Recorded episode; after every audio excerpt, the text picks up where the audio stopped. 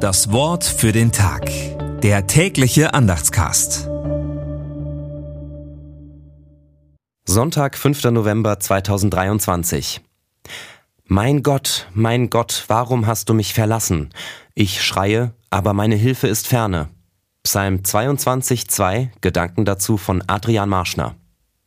Unter den sieben Kreuzesworten Jesu ist dieses das vielleicht bekannteste, sicherlich aber das bedrückendste.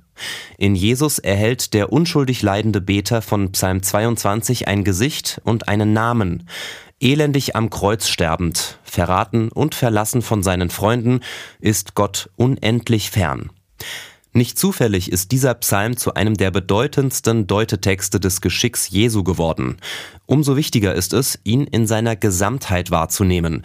Der Beter hat die Hoffnung trotz allem noch nicht aufgegeben. Er hält an Gott fest und fordert Gott auf, dasselbe zu tun.